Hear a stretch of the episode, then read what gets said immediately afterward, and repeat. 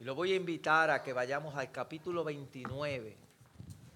Capítulo 29 del libro del profeta Jeremías. Capítulo 29 del libro del profeta Jeremías.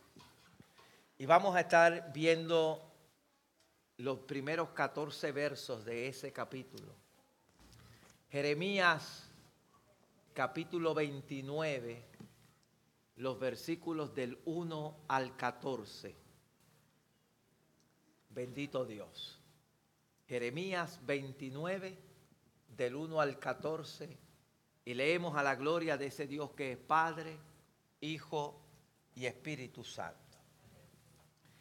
Y estas son las palabras de las cartas que el profeta Jeremías envió de Jerusalén a los ancianos que habían quedado de los que fueron transportados, y a los sacerdotes y profetas, y a todo el pueblo que Nabucodonosor llevó cautivo de Jerusalén a Babilonia. Después que salió el rey Jeconías, la reina, los del palacio, los príncipes de Judá y de Jerusalén, los artífices y los ingenieros de Jerusalén por mano de, Elasa, hijo de Safán, y de Gemarías, hijo de Hilcía, a quienes envió Sedequías, rey de Judá, a Babilonia, a Nabucodonosor, rey de Babilonia. Decía, sí decía la carta, así ha dicho Jehová de los ejércitos, Dios de Israel, a todos los de la cautividad que hice transportar de Jerusalén a Babilonia. Edificad casas y habitadlas, y plantad huertos, y comed del fruto de ellos. Casaos y engendrad hijos e hijas del, hijos e hijas. Dad mujeres a vuestros hijos y dad maridos a vuestras hijas, para que tengan hijos e hijas y multiplicaos allí y no os disminuyáis. Y procurad la paz de la ciudad a la cual os hice transportar y rogar por ella a Jehová, porque en su paz tendréis vosotros paz. Porque así ha dicho Jehová de los ejércitos, Dios de Israel. No os engañen vuestros profetas que están entre vosotros, ni vuestros adivinos ni atendáis a los sueños que soñáis, porque falsamente os profetizan ellos en mi nombre. No los envié, ha dicho Jehová. Porque así dijo Jehová, cuando en Babilonia se cumplan las setenta años, yo os enviaré y despertaré sobre vosotros mi buena palabra para hacerlos volver a este lugar porque yo sé los pensamientos que tengo acerca de vosotros, dice Jehová. Pensamientos de paz y no de mal, para darlos el fin que esperáis. Entonces me invocaréis y vendréis y oraréis a mí y yo os oiré. Y me buscaréis y me hallaréis, porque me buscaréis de todo vuestro corazón y seré hallado por vosotros, dice Jehová, y haré volver vuestra cautividad y os reuniré de todas las naciones y de todos los lugares donde os arrojé, dice Jehová, y os haré volver al lugar de donde os hice llevar. Que el Señor añada bendición a su palabra. Mire lo que dice el verso 11. El verso 11 dice, porque yo sé los pensamientos que tengo acerca de vosotros, dice Jehová, pensamientos de paz y no de mal, para daros el fin que esperáis. Bendito Dios. Yo quiero que tú saludes al que está a tu lado y le vas a decir, Dios piensa diferente de tu situación. Dios piensa diferente de tu situación. Dios piensa diferente de tu situación. Vamos a orar. Padre, yo vengo delante de ti a presentarte a tu pueblo, te coloco delante de ti a cada uno de mis hermanos. Y yo te pido en esta mañana que tú hables o en esta tarde ya, mediodía, que tú hables a nuestras vidas conforme a nuestras necesidades. Tú conoces, Padre, el corazón de cada uno de los que están aquí y conoces cada situación en particular de cada familia, de cada hermano que está aquí en esta hora. Ayúdales a entender, oh Dios, que tú piensas distinto a nosotros y habla nuestras vidas conforme a lo que haya en nuestro corazón. En el nombre poderoso de Jesús yo te lo pido todo. Amén, amén, amén. Puede tomar asiento, pero no deje de adorar el nombre maravilloso de Jesús, al cual le adoramos y le glorificamos en esta mañana. Se cuenta que en una ocasión, tal vez usted lo ha escuchado antes, quizás yo lo he mencionado aquí anteriormente, de seis ciegos que están alrededor de un elefante y se les pide a los ciegos que describan al elefante. Ellos no ven, por lo tanto utilizan el sentido del tacto y el primero de ellos, que estaba al lado del elefante, toca el elefante por su estómago, por su barriga del elefante, y él dice, y le preguntan, ¿cómo es el elefante? Y él dijo, el elefante es como una pared, por lo fuerte y lo duro que era al empujarlo. Otro de los ciegos que se encontraba en la parte de atrás extiende su mano y toma la cola del elefante y le preguntan, ¿cómo es el elefante?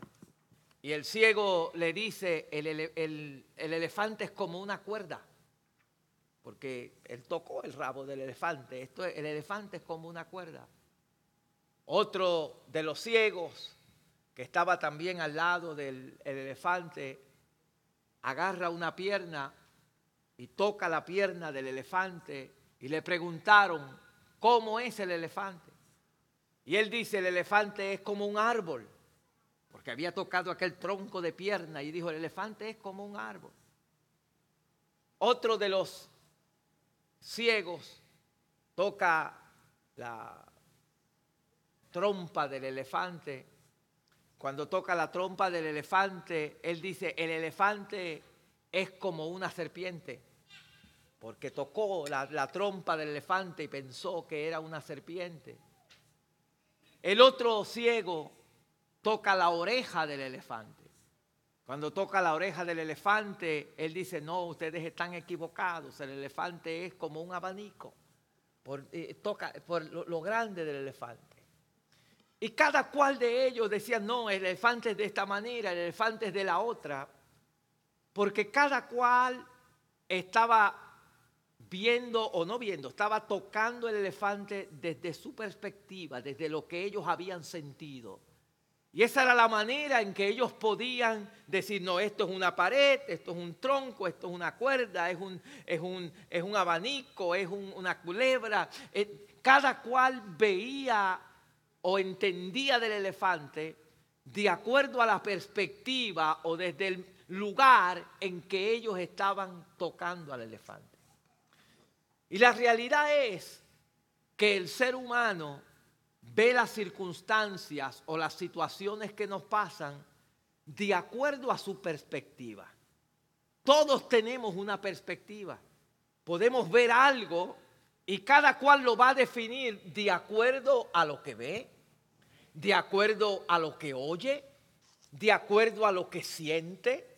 Y podemos estar mirando lo mismo Puede haber dos personas mirando la misma situación, pero quizás no las van a describir de una forma distinta porque cada persona lo va a ver de acuerdo a su perspectiva. A su perspectiva. Es así, el ser humano ve y entiende las cosas de acuerdo a su circunstancia o a lo que ellos están viendo.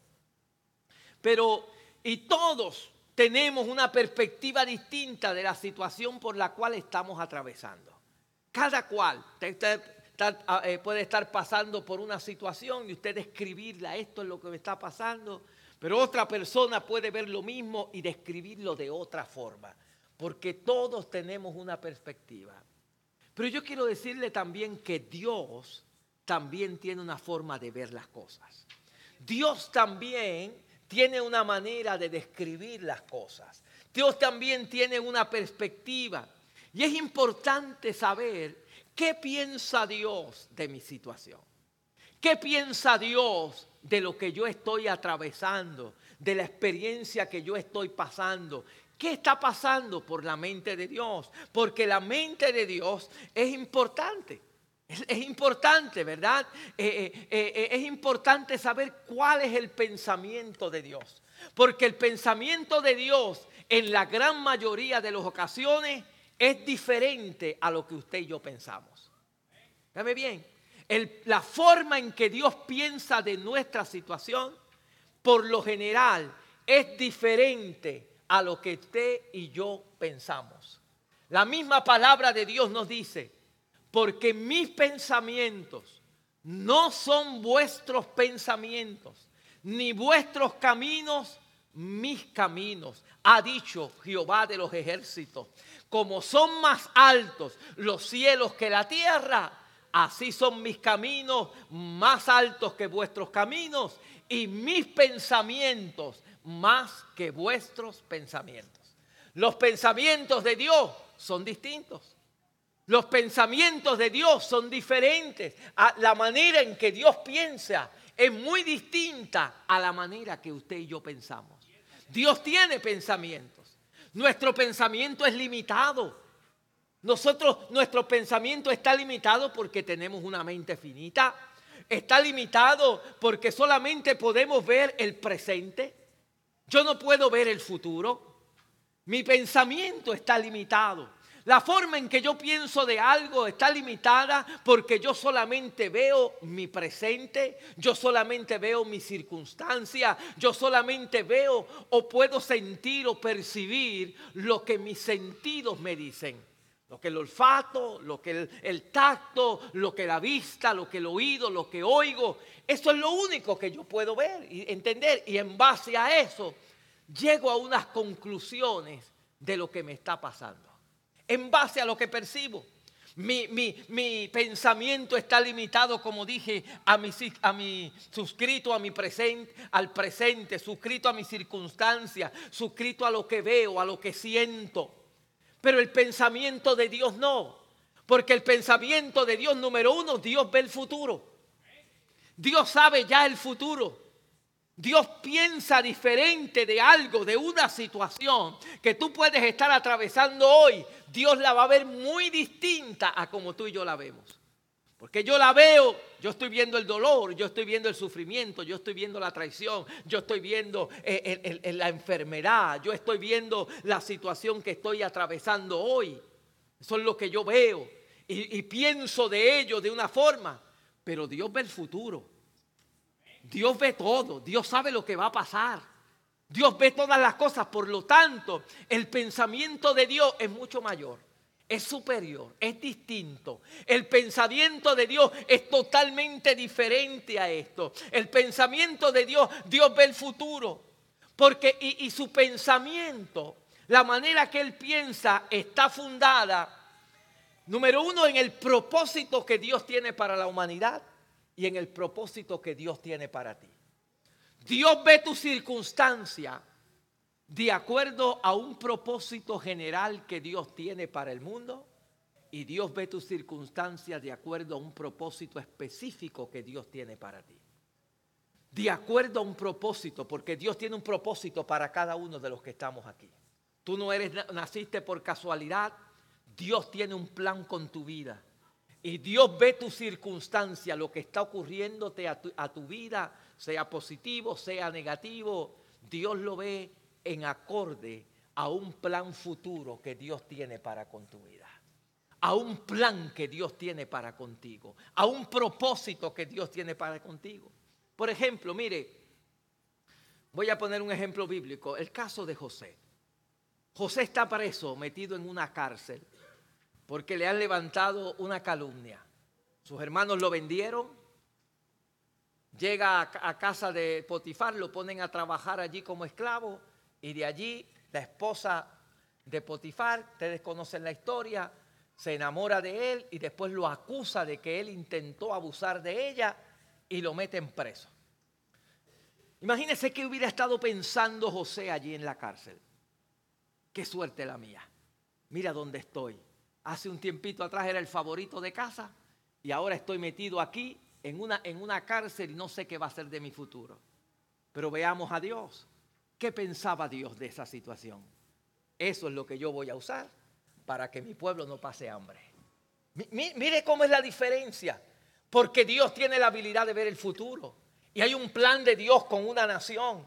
Y a causa de ese plan, el pensamiento de Dios en el encarcelamiento de José era muy distinto a lo que José podía estar pensando en ese momento. No sabemos qué pensaba José allí preso en la cárcel, pero yo estoy seguro que él estaba quizás frustrado, quizás por él pasaron tantas cosas, ¿por qué estoy aquí? ¿Por qué me está pasando esto? Pero Dios que está en los cielos está viendo la misma escena y está diciendo, eso es lo que voy a usar para libertar a mi pueblo de un hambre que viene, de un hambre que va a venir. Otro caso en la Biblia, el caso de Jesús. Jesús colgado en la cruz. Si nos metiéramos en la mente de los discípulos, al ver a su maestro colgado en la cruz, los pensamientos de ellos yo estoy seguro que fueron pensamientos de confusión. Los pensamientos de ellos yo estoy seguro que eran pensamientos de temor. ¿Qué va a pasar con nosotros? Los pensamientos de ellos, yo estoy seguro que hubieran sido, Señor, ya no hay, se acabó el ministerio, se acabó todo, nos vamos, nos regresamos.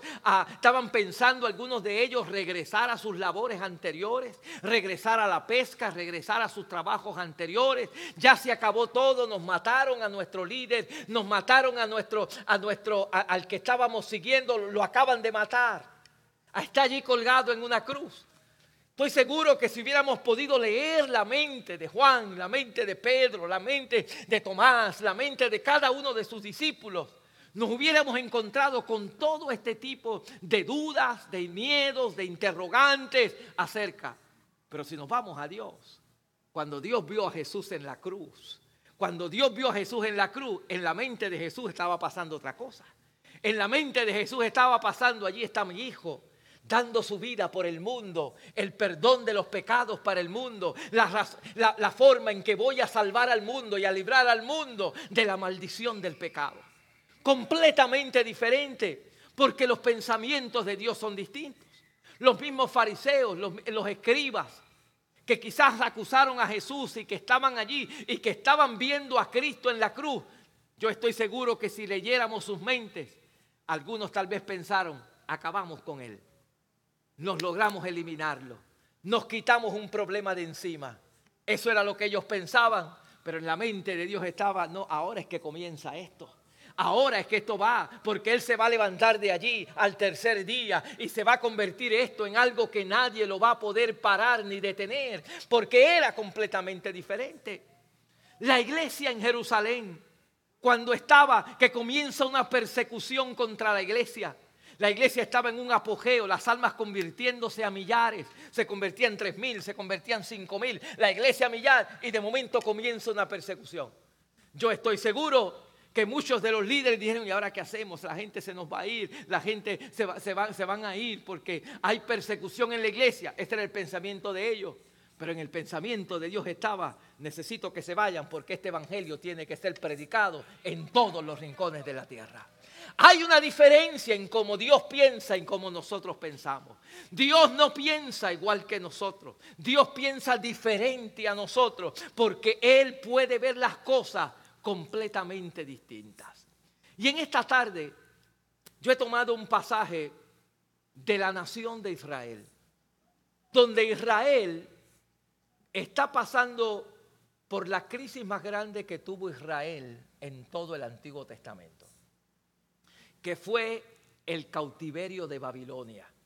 Ustedes saben, Israel, luego del Reino Unido, se divide y queda un reino del norte y un reino del sur. El reino del norte en el año 722 a.C. es eliminado por los asirios. Los asirios eliminan el reino del norte y ponen gente allí y las mezclan con algunos que quedaron. Pero el reino del sur siguió por unos años más. Pero para alrededor del año 605 a.C. comienza Nabucodonosor a introducirse al reino del sur, al reino de Judá, y empieza a llevar cautivos. Y como en tres ocasiones hace unas incursiones hasta que todo el reino del sur o se dispersa o se van cautivos para Babilonia. Se los lleva cautivos. Y es en esa situación donde surge el profeta Jeremías.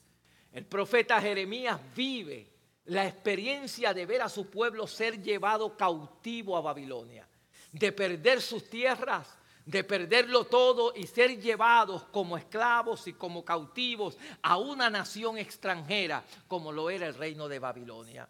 Y, Jeremías es testigo, y Jeremías lo vio, y Jeremías lo vivió, porque él estuvo presente cuando esto está ocurriendo. Y ahora, en este capítulo 29, Dios le habla a Jeremías para que le escriba una carta a todos estos judíos, algunos que se habían quedado, a los, que, a los líderes del pueblo, sacerdotes, escribas, y a todos los que se habían ido y se los habían llevado, les manda una carta para ellos, para que entiendan la situación por la que están pasando, para que les hable, porque ellos, ¿qué le pasaba a Israel? Israel, Israel había perdido toda esperanza. Ellos estaban en el pensamiento de Israel, estaban, este es el fin. Se acabó todo, perdimos la tierra, se terminó todo.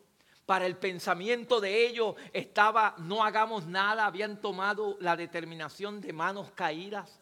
La Biblia nos dice a nosotros que Israel era un pueblo que cantaba, que le gustaba cantar. Y como le gustaba cantar, los babilónicos le decían, cántenos de los cánticos que ustedes cantan. Pero ¿sabe lo que ellos habían hecho? Ellos habían decían, ¿cómo vamos a cantar nosotros en tierra de extraños? Habían tomado sus arpas, muchos de ellos eran músicos, y habían colgado las arpas en los árboles y dijeron, no cantamos más no hacemos nada más, no hacemos nada más. Y estaban totalmente sin esperanza, estaban totalmente sin ánimo de hacer nada. Y es ahí donde el profeta Jeremías les envía una carta para que ellos entendieran cómo Dios estaba pensando de su situación. Ellos estaban pensando es el fin. Ellos estaban pensando, se acabó todo, perdimos la tierra. Ellos estaban pensando, ellos estaban pensando, no hagamos nada, se terminó todo. Pero ahora viene Dios y a través de Jeremías les escribe una carta para decirle, esto es lo que yo quiero que ustedes hagan. Y oiga bien, verso 5 de donde nosotros estudiamos, leímos. Mira lo que Dios le dice. primer lugar, Dios le dice, edificad casas y habitadlas, y plantad huertos, y comed del fruto de ellos, casaos y engendrad hijos e hijas, dad mujeres a vuestros hijos y dad maridos a vuestras hijas, para que tengan hijos e hijas, y multiplicaos ahí y no os disminuyáis. En medio de su crisis, ellos habían dicho, ya se acabó todo, no voy a hacer nada, brazos caídos, pero Dios le dice, en medio de tu crisis, trabaja. En medio de tu crisis, edifica. En medio de tu crisis, planta. En medio de tu crisis, multiplícate, no te disminuya. En medio de tu crisis, crece. En medio de tu crisis, crece.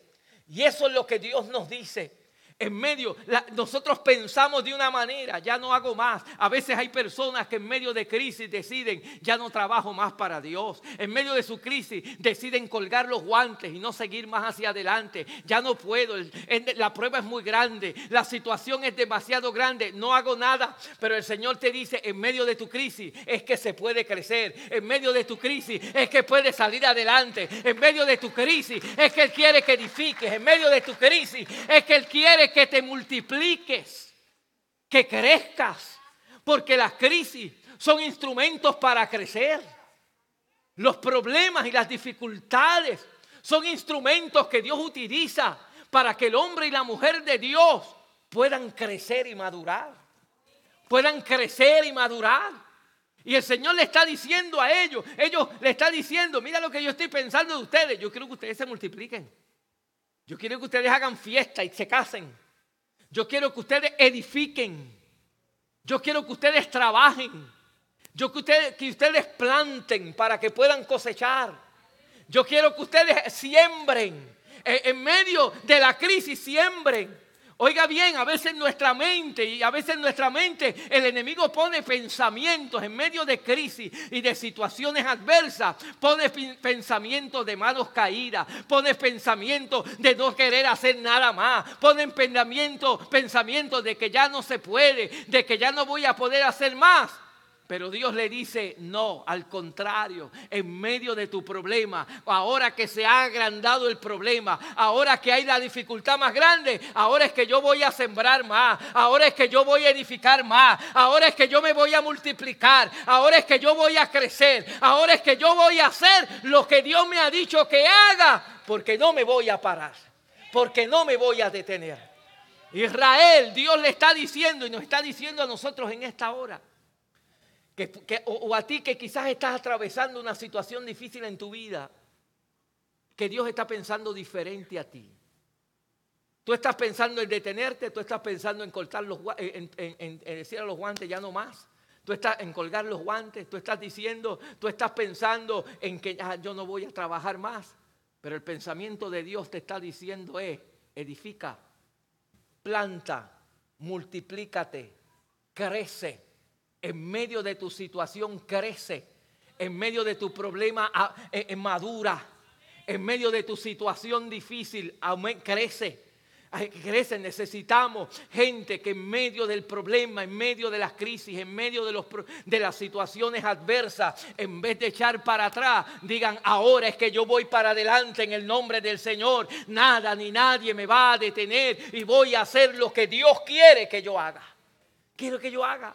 Porque encontramos tanta gente que dejan que las crisis los paralicen, que dejan que los problemas los detengan y, se vuelven atrás. Y el Señor le está diciendo a esta gente, quiero que se multipliquen y que no, no disminuyan. No quiero que vayan para atrás. Quiero que después de esta crisis sean más. Fíjame bien, una crisis que era para eliminarlos. Porque eh, se los llevaron cautivos. El reino del norte había desaparecido. Era una crisis que podía eliminarlo y el Señor les dice a ellos, yo quiero que después de la crisis ustedes sean más de los que eran antes. Que ustedes sean más que los que, que, los que eran antes. Que ustedes se multipliquen y que no disminuyan. Y lo mismo te está diciendo Dios. En medio de ese problema matrimonial, en medio de esa enfermedad, en medio de esa dificultad económica, en medio de ese problema quizás laboral, Dios quiere que tú seas un mejor cristiano que lo que eras antes. Dios quiere que tú crezcas más de lo que eras antes. Dios quiere que tú vayas mayor de lo que seas antes. Eso le está diciendo Dios, lo que está pensando Dios y que se lo está transmitiendo al pueblo a través de esta carta que envía el profeta Jeremías. Que crezcas, que te multipliques, que avances en medio de tu crisis. Que en vez de lamentarte, que en vez de llorar, que en vez de pensar si acabó todo, tu pensamiento sea distinto, porque el pensamiento de Dios es que avances y que te multipliques y que crezca para la gloria del Señor. Para la gloria de Dios. Es lo primero que le dice. Lo segundo que le dice, en el verso 7 le dice, y procura, procurad la paz de la ciudad a la cual os hice transportar y rogad a ella a Jehová, porque en su paz tendrás vosotros paz. Lo segundo que le dice es, ora por el que te está haciendo la vida imposible. Ora por el que te ha llevado cautivo. Ora por la ciudad que te tiene apresado. Ora por ese pueblo que te está haciendo daño. Mire, mire la diferencia de cómo Dios piensa y de cómo nosotros pensamos. Cuando hay alguien que nos está haciendo la vida imposible y nos está haciendo pasar por alguna crisis o por alguna situación adversa a nuestra vida, ¿qué es lo primero que piensa? ¿Cómo me lo elimino? ¿Cómo hago con él? ¿Cómo me vengo? Gente lo que piensa es en venganza. Hay gente lo que piensa es cómo hago, le hago a este para cobrármelas. Ese es el pensamiento humano. Pero el pensamiento de Dios es, ora por él.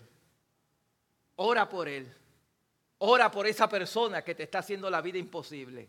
Ora por esa persona que te está dañando. Ora por esa persona que te quiere llevar cautiva. Y el Señor le dice a ellos, ora, ora por ellos para que tengan paz. Ora por la paz de ellos. Porque si ellos tienen paz, tú tienes paz también. Si ellos tienen paz, tú tienes paz también. Y eso mismo nos dice Dios a nosotros. En medio de la crisis, piensa diferente, Dios piensa distinto. Dios piensa distinto a ti y a mí. Tú y yo pensamos en cómo, oh, esta persona me hizo esto, esta persona me hizo lo otro, me voy a vengar. Y Dios le está diciendo, no, ora por él, ora por ella, perdónalo si tienes que perdonarlo. ¿Para qué seguir con eso? Sé que hay gente, y, yo menciono esto aquí tantas veces, pero lo sigo repitiendo porque es una verdad que tiene a gente atada, que siguen atados porque no perdonan. No perdonan. Entonces siguen en lo mismo y en lo mismo y no han perdonado. La otra persona feliz por allá y él atado. Porque no perdonas. No perdonas. y, y aquí el Señor le está diciendo, ora por esa persona. Ora por él para que tenga paz. Para que haya paz. Procura la paz. Orando, intercediendo por Babilonia. Los babilonios no eran fáciles. Los babilonios eran crueles. Los babilonios estaban haciendo, e, era, era, una nación cruel, una nación que cuando llegaba destruía. Mire, e, es, como poniéndolo en el tiempo de ahora, ya no se oyen tanto, pero eh, eh, cuando estaban los ISIS, eh, en Afganistán y en todas estas áreas, todos estos territorios por ahí, que estaban en Irak y en todos estos lugares por allí, que eran gente cruel, muchos de ellos. Y, hacían unas situaciones como que si Dios nos mandara a decirle, ora por ellos para que tengan paz. Ora por ellos. Eres un soldado que te apresó, ay, sí, ora por ellos. Ora por ellos. Pero eso era lo que Dios le estaba diciendo a la nación de Israel. Ore por ellos. Yo pienso distinto a como ustedes piensan. Ustedes piensan, esto, esta gente son malas, esta gente nos está, ha hecho daño, nos está destruyendo, nos ha sacado de nuestra tierra y nos tiene acá. Y Dios está diciendo que ore por ellos. Dios me está diciendo que ore por ellos. Pero es que Dios piensa distinto a ti y Dios piensa distinto a mí. Dios los está mandando a orar por ellos, a que oren por Él. También Dios les advierte, y se lo quiero advertir en esta hora también a ustedes. Mire lo que el Señor les advierte a ellos. Le dice, porque así ha dicho Jehová de los ejércitos, no os engañen vuestros profetas que están entre vosotros ni vuestros adivinos, ni atendáis a los sueños que soñáis, porque falsamente os profetizan ellos en su nombre, no los envié, a dicho Jehová. El Señor le hace una advertencia a que tengamos cuidado a quien oímos en medio de las crisis, en medio de los conflictos. Hay que tener cuidado a quien estamos escuchando. Porque eh, eh, eh, en Israel se estaba levantando un grupo de profetas que lo que le estaban diciendo a Israel, mira, esto, esto se va a acabar ya. Esto es cuestión de un año. Esto es cuestión de dos años. Esto se va a terminar nada. Y eran profetas que Dios no había enviado. Y la iglesia del Señor tiene que tener cuidado con estar pendiente a quién dice este profeta y qué dice este profeta. Hay gente que se pasa corriendo detrás de profetas para que le profeticen algo. Tú no tienes que ir detrás de ningún profeta para que te diga algo. Nosotros tenemos la palabra profética más segura que se llama la Biblia, la palabra de Dios, el libro que Dios nos ha dado para que nosotros nos dejemos llevar por ella. Entonces el Señor le advierte a través de Jeremías, ten cuidado a quien oyes, porque en medio de la crisis se acerca mucha gente a dar consejo. En medio de los problemas se acerca mucha gente a decirnos, mira, esto está pasando por esto, esto está pasando por lo otro. Ten cuidado, vamos a oír la voz de Dios. Tú y yo podemos escuchar la voz de Dios. Eso es lo que Dios quiere, que oigamos la voz del Señor. La voz de nuestro Dios. Y el Señor le dice a este pueblo, ten cuidado con los profetas, no le prestes oído a los profetas que están allí, que te están hablando esto, que te están hablando lo otro. Y lo mismo nos dice Dios hoy. Tengamos cuidado a quién tú le prestas oído, a qué oído tú le prestas en medio de una crisis. Eh, eh, porque a veces eh, a quien oímos puede afectar cómo nosotros actuamos en medio de la crisis. ¿Cómo afectamos? Mire, cuando en, la Biblia hay un ejemplo de Jairo, que se le enfermó su hija. Se le enfermó su hija. Y Jesús en el camino para acá, cuando iban para la casa de él, le llegaron unos hombres a decirle, mira, deja al maestro aquí, no lo traigas ya para la casa, porque tu hija se murió.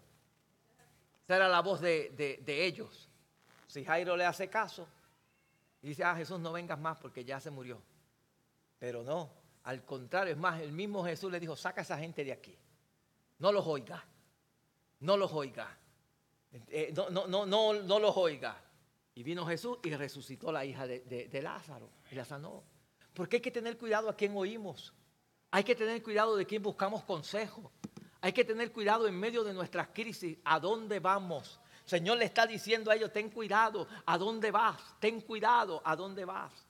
Ten cuidado a quién estás escuchando en medio de tu crisis. Ellos estaban escuchando a unos profetas que no eran profetas de Dios, que no le estaban hablando la palabra de Dios, que estaban soñando cosas y soñando aquí, que yo soñé aquí, que yo soñé allá, y lo que estaban hablando era estos sueños y no la palabra del Señor, y no la palabra de Dios. Así que tengamos cuidado. Y oiga lo que el Señor le dice. Porque así dijo Jehová, cuando en Babilonia se cumplan los 70 años, yo os visitaré y despertaré sobre vosotros mi buena palabra para hacerlos volver a este lugar.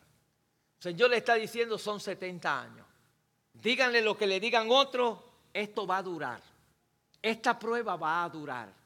Esto eh, no era una palabra fácil, porque a veces lo que está pensando Dios a veces no nos gusta. No siempre nos va a gustar lo que Dios está pensando hacer.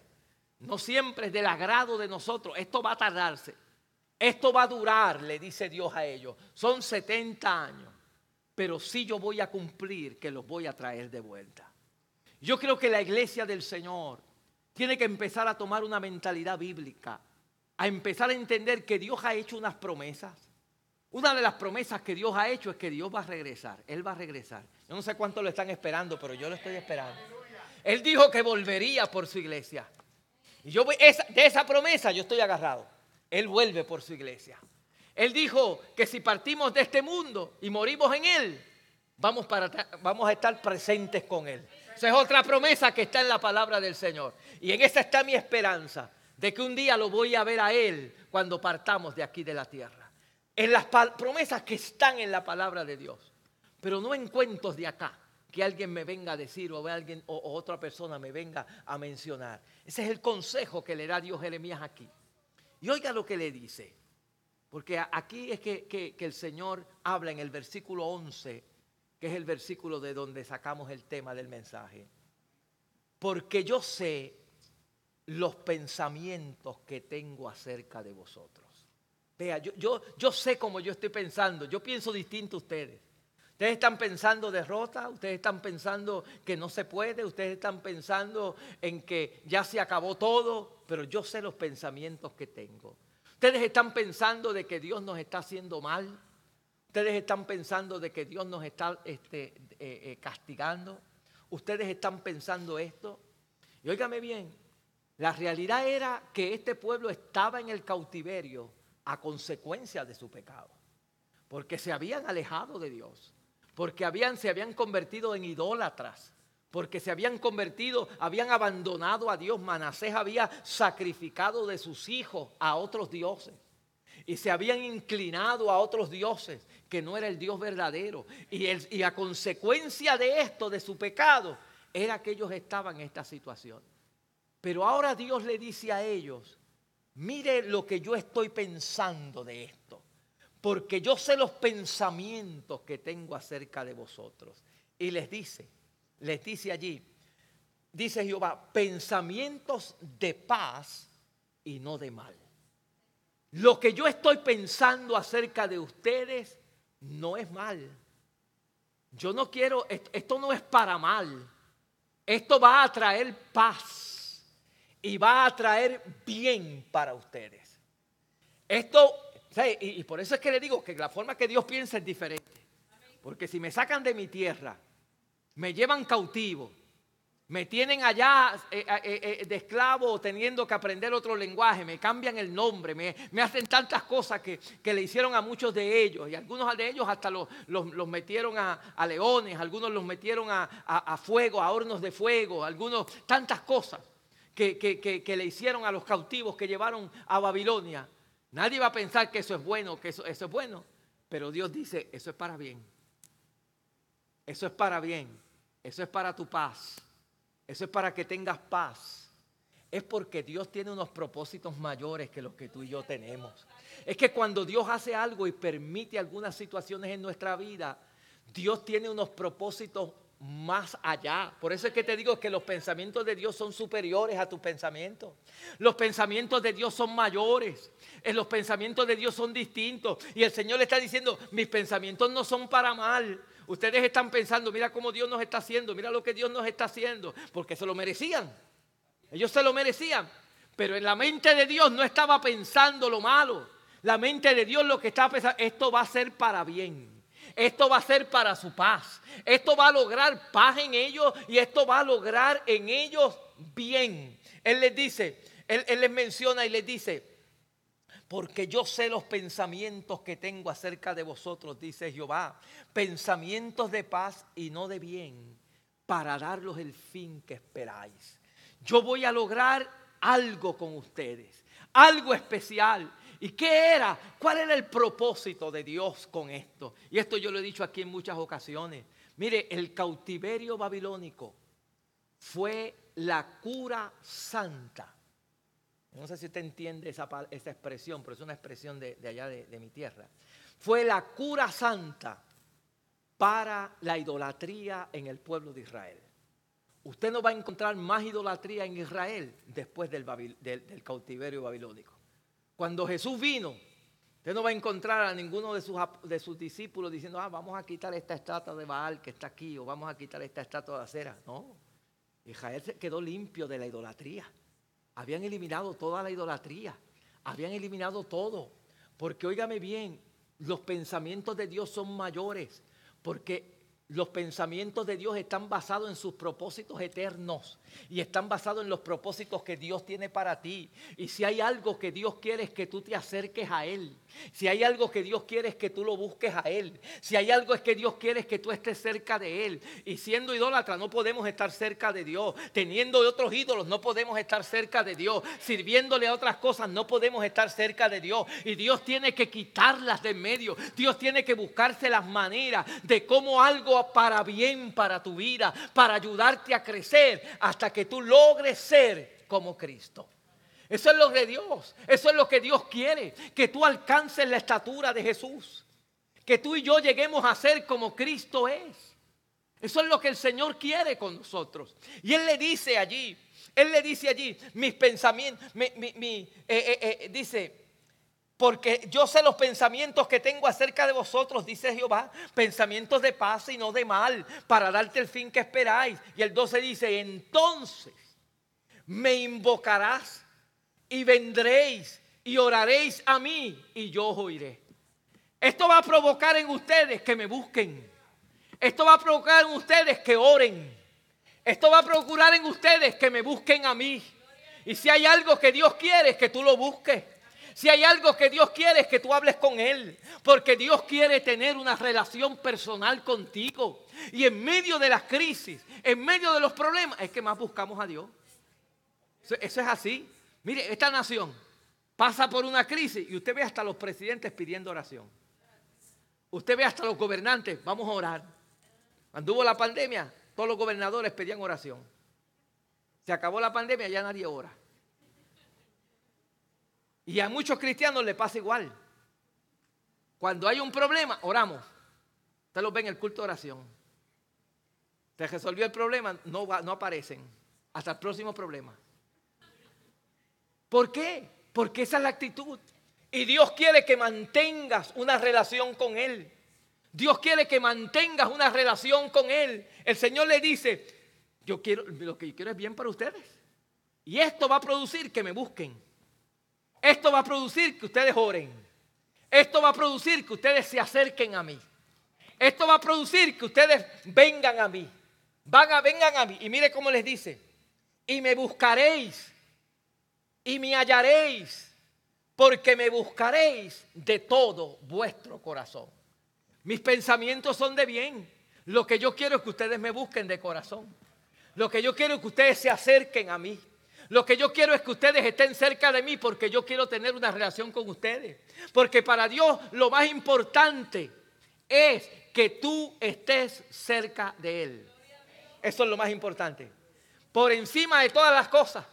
Aunque si, si, si, si tiene que permitir que pases por tribulaciones, que pases por pruebas, que pases por adversidades, pero eso te van a llevar a acercarte a Dios. Dios dice, yo prefiero eso, ver a mi hijo pasando por una situación difícil, pero que esté cerca de mí, a que esté, como dicen en mi tierra, en las papas y esté lejos de mí. las papas es estar bien, es estar feliz, es estar contento, es estar alegre, que estar lejos de mí. Porque el deseo de Dios es que tú estés cerca de Él. El deseo de Dios es que tú le busques. El deseo de Dios es que te acerques a Él. Entonces Él está pensando, por eso es que los pensamientos de Él son diferentes. ¿Cómo hago que mi hijo se acerque a mí? ¿Cómo hago que mi hija se acerque a mí? Y por eso que Él está pensando, porque todo lo que quiere es bien, porque no hay mejor bien que estar cerca del Señor. No hay mejor bien.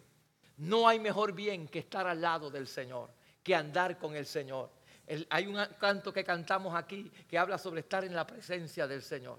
Prefiero estar en tu presencia. No, no, hay, no hay mejor lugar que estar en la presencia del Señor, que estar con Él. Y eso es lo que Él quiere que tú te acerques a Él, que tú le busques a Él, que tú te acerques a Él. Por eso sus pensamientos son diferentes en medio de la crisis, en medio del problema, Él lo que está tratando de buscar es cómo hago para que esta persona se acerque, cómo Israel se torna a mí, cómo Israel me busca de corazón, cómo Israel me busca a mí. Y lo logró a través de esto. Logró que Israel se acercara al Señor y buscara a Dios.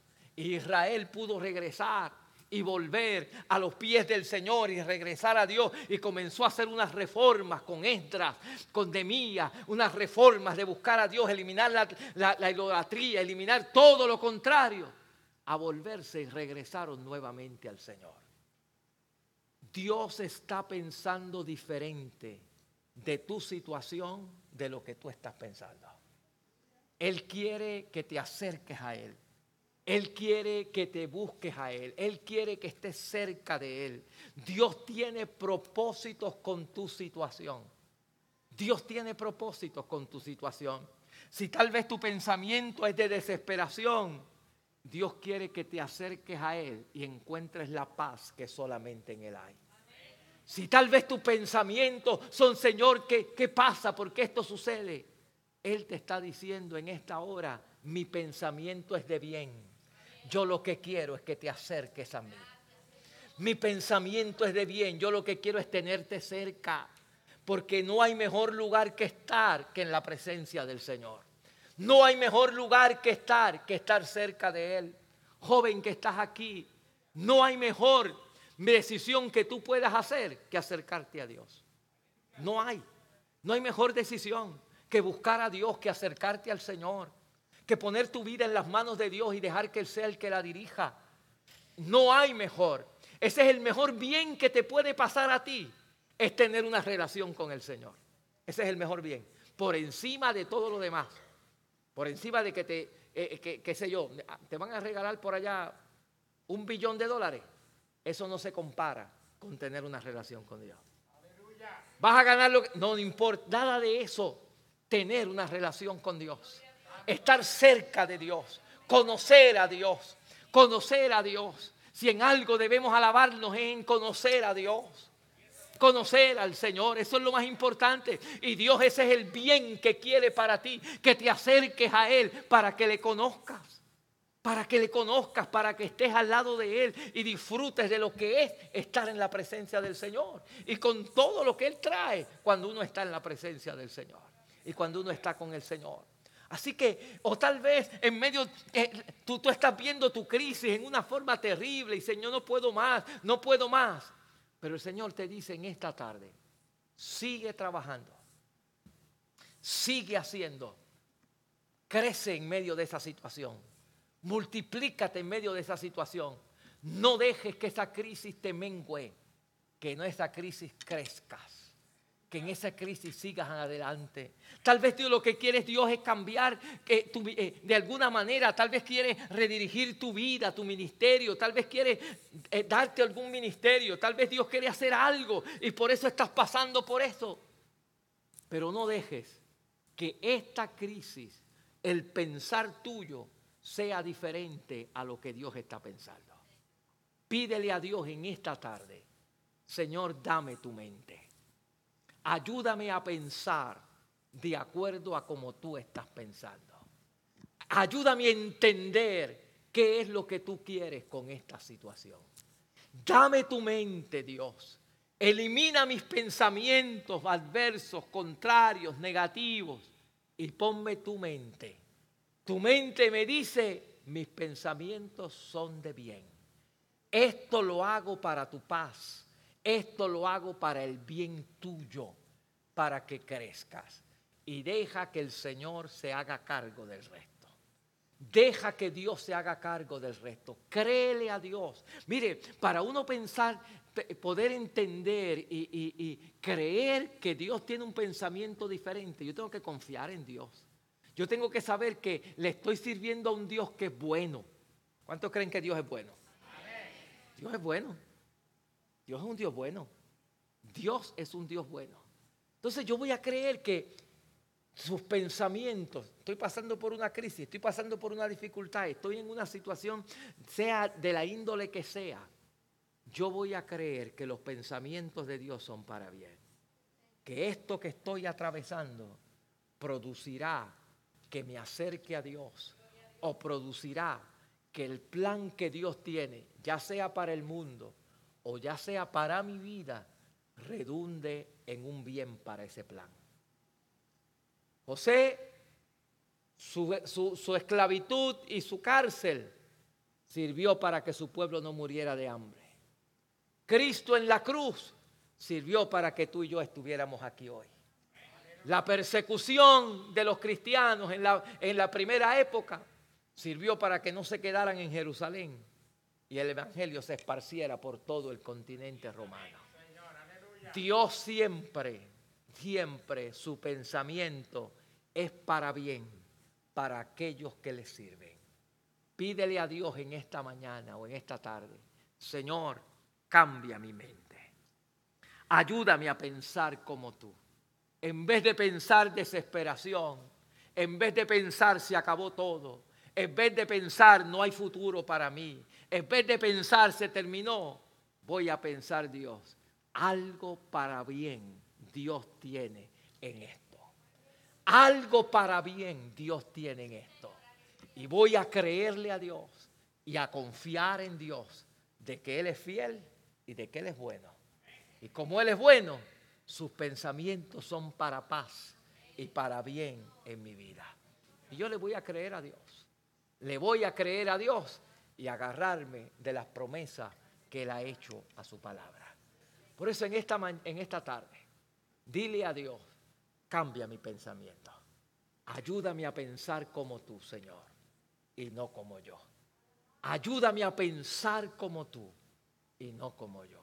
Yo te voy a invitar a inclinar tu cabeza allí donde estás. Vamos a orar.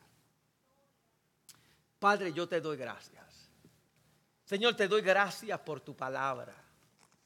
Gracias Dios, porque tú nos dices en tu palabra que tus pensamientos para el pueblo de Israel en un momento de crisis, en un momento donde muchos de ellos vieron su templo ser quemado, vieron su ciudad arder en fuego, vieron las puertas de las ciudades ser destruidas, las murallas que rodeaban a Jerusalén ser destruidas, que vieron todo esto y que, y que muchos de ellos dijeron, colgaron sus arpas, no cantamos más, no hacemos nada más, pero reciben una palabra de Dios que le dice, mi pensamiento es para bien, mi pensamiento es para bien.